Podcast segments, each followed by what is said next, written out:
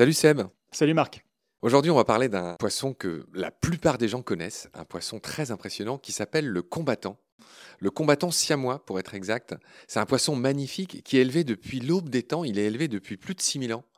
Le combattant, qui est un poisson qui a d'immenses nageoires, une immense queue qui est bleue, rouge, enfin, ou d'autres couleurs, qui est vraiment euh, un animal très emblématique de l'Asie. hein. C'est un poisson qu'on trouve à l'état naturel en Thaïlande, en Indonésie, au Cambodge, au Laos, en Malaisie, dans ces endroits-là. Son nom scientifique, c'est Beta splendens, donc c'est cette idée de splendeur.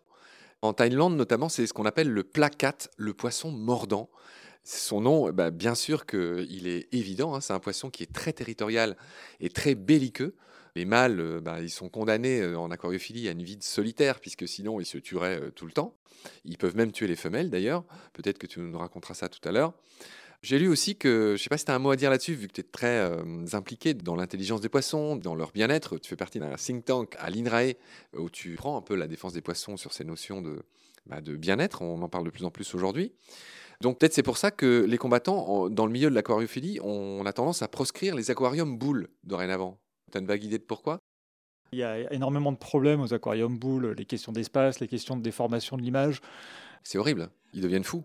Ouais, je prends de retraitement de l'eau, les milliards de... Pourquoi ça existe ça? J'étais à un mariage où euh, les poissons étaient même carrément dans des verres d'eau sur la table du mariage. Horrible. C'était... Mais enfin... Ça fait, ça fait vraiment peu de cas du vivant, en effet. ouais. Un truc à prendre en compte aussi, c'est que tu parlais tout à l'heure Splendid avec ses grandes nageoires, tout ça. En sauvage, ils ne sont pas comme ça. Ouais. Ça, c'est des, des versions domestiques qui sont comme ça. Et l'agressivité, un peu comme les coqs de combat, a été euh, vachement sélectionnée aussi. Ils sont Ouais. pas aussi agressifs que ça en sauvage. Très juste. Ouais, tu fais bien de le préciser. Et ils vivent pas dans Effectivement. des quantités aussi faibles d'eau en sauvage aussi. Oui, les variétés euh, d'aquariophilie sont celles qui sont sélectionnées depuis plus de 6000 ans, là, etc. Tu as raison, la souche sauvage est moins flamboyante, moins agressive, effectivement, rien à redire, tu as eu raison de préciser ça. C'est un petit poisson, le combattant, il fait moins de 6 cm en général, plutôt 4, 4,5 cm. Il se nourrit d'artémias et de daphnie, ou de vers de bananier euh, à l'état naturel. Il fait partie d'une famille qu'on appelait anciennement les labyrinthidés, un nom intéressant, euh, qui s'appelle aujourd'hui les osphonémidés, qui comprend aussi le célèbre gourami, qui est très connu des aquariophiles, le gourami nain et le gourami géant. Labyrinthidé, juste pour dire que le labyrinthe, chez certains poissons, c'est un organe qui permet de respirer de l'air atmosphérique. C'est un peu un truc ceinture et bretelle pour certains poissons. J'imagine que ça doit leur permettre de survivre dans des milieux très eutrophisés où il n'y a pas beaucoup d'oxygène dans l'eau, etc. Voilà ce qu'on pouvait dire sur les combattants. Mon introduction était un peu longue, cher Seb. Je finirai en disant que les nids de ces poissons sont assez particuliers. Ils font des bulles à la surface. Et quand la femelle pond ses œufs, le mâle les fertilise. Ensuite, il les met dans sa bouche et il vient les coller sous les bulles, sans quoi la femelle les mangerait. Cher Seb, c'est maintenant que tu vas intervenir. Pourquoi tu as tenu à nous parler des combattants, tout simplement? Je tenais à en parler parce qu'ils sont très connus pour leur combat, justement, d'où le nom. Et en fait, ce combat qui a l'air très stéréotypé, très euh, agressif, est beaucoup plus complexe qu'il n'y paraît, et beaucoup moins stéréotypé qu'il n'y paraît. Je rebondis juste sur quelque chose que tu viens de dire sur le mâle qui met les œufs dans sa bouche, etc. Une chose qui est pas très connue, on a souvent tendance à penser que les poissons ne font que de la fécondation externe et que personne s'occupe des petits. C'est pas vraiment le cas. On a fait trois beaux épisodes sur les soins parentaux des poissons. Ah bah génial, alors fantastique. Mais tu as raison de le repréciser et on renvoie les auditeurs vers ce qui vient d'être dit. ouais. Et souvent sur les pères. Oui, le ratio bi, euh, papa, maman chez les poissons, il est plutôt à l'avantage des pères. C'est-à-dire que ce sont souvent les pères qui prennent soin de leur progéniture, à l'image de l'hippocampe. Donc, chez les combattants, on s'est aperçu de phénomènes super intéressants, notamment la présence d'un effet d'audience. Alors, qu'est-ce qu'un effet d'audience? Eh bien, c'est le changement de comportement d'un individu lorsqu'il est observé par un autre. C'est-à-dire, quand on a deux mâles qui sont en train de se battre, ils vont avoir différents comportements qui vont se mettre en œuvre pendant le combat. Alors, il va y avoir des morsures, il va y avoir ce qu'on appelle des lateral displays, c'est-à-dire le fait de se mettre de côté, de- un peu comme les chats qui font le gros dos pour montrer, regarde comme je suis gros, je vais te péter ta tête. Et puis, il va y avoir des érections euh, des opercules, c'est-à-dire les opercules qui cachent les branchies, ils vont les ouvrir. Il va y avoir des battements de nageoires, des battements de queue. Il y a tout un tas de comportements qui servent à impressionner l'autre ou à attaquer l'autre euh, de manière relativement ritualisée. À montrer qui c'est Raoul. Exactement. Et puis, il y a d'autres comportements qui servent à séduire les femelles.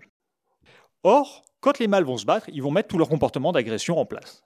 Maintenant, qu'est-ce qui se passe? Si jamais il y a un autre mâle qui observe Et ben on se rend compte que si un autre mâle observe, les comportements d'agression ne changent pas beaucoup, mais augmentent un peu. C'est-à-dire qu'il y a un peu plus de morsure, on sent que c'est un peu plus viril. Donc on pourrait supposer, tiens, est-ce qu'ils essaient pas aussi d'impressionner l'autre? Mais sans grosse certitude. En revanche, qu'est-ce qui se passe si une femelle observe? Et là, tout change. Pourquoi? Parce que les femelles, elles aiment bien les mâles dominants, mais elles n'aiment pas les mâles agressifs. Elles n'aiment pas les mâles trop violents. Par conséquent, si les mâles se rentrent vraiment fort dans le lard, la femelle s'en va. Donc ce qui va se passer, c'est que les mâles vont diminuer tous les comportements les plus violents, notamment les morsures, et vont augmenter la fréquence de tous les comportements les plus, on va dire, impressionnants qu'on retrouve un peu dans les parades et un peu dans les, euh, combats avec les mâles. Donc des grands mouvements de nageoires, des choses comme ça. En revanche, c'est pas du tout un conflit entre une tentative de séduire la femelle en même temps que le mâle, parce que ils n'ont pas de comportement de séduction orienté vers la femelle. Par exemple, s'il y a un mâle qui abandonne le combat et qui descend au fond de l'aquarium, le gagnant va tout de suite aller faire une parade vers la femelle. Donc c'est vraiment, il n'y a pas de switch d'attention. C'est vraiment qu'ils vont diminuer leur agressivité pendant le combat pour ne pas effrayer la femelle en même temps. Donc ils prennent en compte l'effet d'audience. Prennent en compte selon qui observe, ils ne se battent pas de la même manière. Et de même, selon si l'autre mâle est un inconnu ou pas, ils ne vont pas se battre de la même manière s'ils se sont déjà battus contre lui ou pas. Seb, quand on a préparé l'émission, tu m'as signalé un autre effet. Donc là, tu viens de développer euh, ce que tu as appelé l'effet d'audience. Mais audience, c'est un faux ami, c'est un effet du public, des gens qui regardent, c'est audience au sens euh, anglais, on va dire. Il y a un autre effet intéressant qui est l'effet gagnant-perdant. Qu'en est-il? Si on reprend cette situation, on a la femelle qui observe, les deux mâles se, se rentrent un peu dans l'art. À l'issue, on va probablement avoir un gagnant, un perdant. Et on l'a dit, les femelles chez les combattants, elles sont plutôt pour les gagnants. Qu'est-ce qui se passe maintenant si on prend le gagnant et qu'on lui présente deux femelles? Une femelle qui l'a vu gagner et une femelle qui n'était pas là, qui n'a pas vu le combat. Eh bien, lui, s'en fout. Il va aller draguer n'importe laquelle des deux. Maintenant, qu'est-ce qui se passe si on met le perdant devant le même choix? Une femelle qui n'a pas vu le combat, donc qui ne l'a pas vu perdre, et une femelle qui l'a vu perdre. Eh bien, il ne va draguer que la femelle qui n'a pas vu le combat. C'est-à-dire que manifestement, il sait d'office que l'autre, de toute façon, va le rejeter. Donc, il ne va tenter de séduire que la femelle qui n'est pas au courant de l'issue du combat ce qui est un effet gagnant-perdant finalement. D'accord, Seb. Est-ce qu'on dirait pas un mot sur ce qu'on appelle les comportements agonistiques? C'est le mot scientifique qui désigne tout simplement le fait que les animaux se combattent. Souvent, c'est les combats de mâles, les comportements agonistiques. Le plus célèbre, c'est les bouquetins qui s'entrechoquent, les cervidés qui se battent avec leur bois. Est-ce qu'il y en a d'autres que tu voudrais citer? Notamment d'autres animaux que tu connais bien, les poules ou ces fameux cerveaux de la ferme sur lesquels tu as fait une BD sortie en 2020 et ce qui t'avait valu d'être interviewé dans Baleine sous gravillon.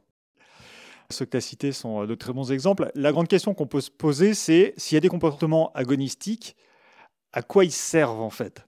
Et souvent, ils vont servir à établir une espèce de hiérarchie, mais on pourrait se dire, mais du coup, les animaux se blessent en permanence. Et c'est là où c'est extrêmement intéressant. C'est que la plupart des comportements agonistiques, donc des comportements d'agression au sein d'une même espèce et souvent du même sexe, bah, en fait, sont des comportements ritualisés. C'est-à-dire que ces agressions vont rarement blesser les individus, parce qu'ils vont céder. Si on reprend les poules, les poules, par exemple, dans les combats entre les coqs, il va y avoir ce qu'on appelle la motionless stance, c'est-à-dire la posture immobile. Les combats vont commencer et souvent, les animaux vont pas vraiment se toucher. Ou alors, il va juste y avoir des picorages sur la tête ou des choses comme ça. Par exemple, deux coqs qui se battent, ça va commencer par une agression aux ergots. Et ensuite, il va y avoir plusieurs postures et celui qui va céder va arrêter de répondre. C'est-à-dire qu'il va s'immobiliser, l'autre va bouger, bouger, bouger, faire mine d'attaquer, l'autre va arrêter de bouger, ça veut dire fin du combat. Comme au judo quand on tape de la main sur le sol. C'est ça. Ça veut dire, ok, j'arrête. Et donc, clairement, on a des rituels qui sont là pour que les animaux ne se blessent pas, qu'on arrive à mettre en place des hiérarchies sans violence. Et ça, c'est très intéressant parce que typiquement, il y a énormément de ritualisation dans les combats et les bois servent à ça. D'ailleurs, les cervidés, la plupart du temps, se servent de leur bois pour les combats rituels entre mâles. En revanche, s'ils doivent agresser un prédateur, quelqu'un, ils vont servir de leur patte antérieure. Seb, je rappelle qu'on est le mercredi 19 janvier 2022, juste pour situer nos entretiens dans le temps. Et hier soir sont sortis les épisodes avec Yolène Delabigne, que tu connais d'ailleurs. Dans ces épisodes avec Yolène, on a raconté quelque chose d'assez drôle finalement. Je sais que les hippopotames sont des animaux à la fois très dangereux et très agonistiques. Les mâles, quand ils se battent, peuvent même parfois se tuer. Ça arrive chez beaucoup d'animaux. C'est rarissime, mais ça peut arriver. Hein. Des fois, ça rigole pas. Et ce qui est drôle chez les hippopotames, je ne sais pas si tu le savais, mais c'est ce que Yolène raconte dans son bouquin, c'est que pour faire baisser la pression, il y a des systèmes d'allégeance entre les mâles hippo. C'est-à-dire que quand on croise le dominant, il est d'usage de lui montrer ses fesses Et tu sais, euh, avec la petite queue là qui dissémine les crottes euh, façon puzzle, en gros de lui chier au visage en disséminant les crottes, et c'est leur manière de faire allégeance chez les hippos. C'est quand même magnifiquement drôle. Après un combat, il est aussi question de faire ça pour rétablir les bons usages, etc. Donc chez les hippopotames, c'est rigolo, tu parlais de rituel, c'est exactement ça. Celui-ci fait partie des plus drôles. Je ne sais pas si tu voulais citer d'autres euh, comportements dits agonistiques, c'est-à-dire de combat entre les animaux. Pas particulièrement, parce que ceux qu'on a cités sont assez significatifs. Effectivement, ça rigole pas chez les animaux. je finirai en disant que les mâles ils se battent entre eux et ils sont même capables parfois de tuer toute la progéniture qui n'est pas la leur, par exemple dans le cas du remplacement d'un mâle alpha, euh, pour faire prévaloir leur gène, par exemple, à, l'issue des combats.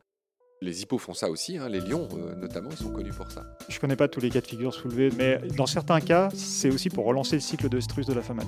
Parce que si elle est toujours en situation d'allaitement, etc. Elle n'est pas disponible. Voilà, exactement. Voilà ce qu'on pouvait dire sur les combattants. On va parler de ce qui se passait ailleurs dans le règne animal. Merci pour tes lumières, Seb. Je te retrouve très vite pour de nouveaux épisodes passionnants sur les poissons, leur intelligence, leurs émotions. On va y venir tout doucement, grâce et avec toi. Merci pour tout ça, Seb. À très vite. Salut. À bientôt. Salut, Marc.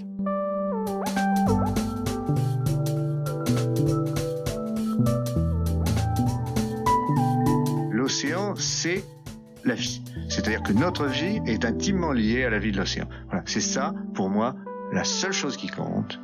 Tout le reste est secondaire, tirer du pétrole, des trucs. Pourquoi faire? Pour augmenter de 5% la production Rigolade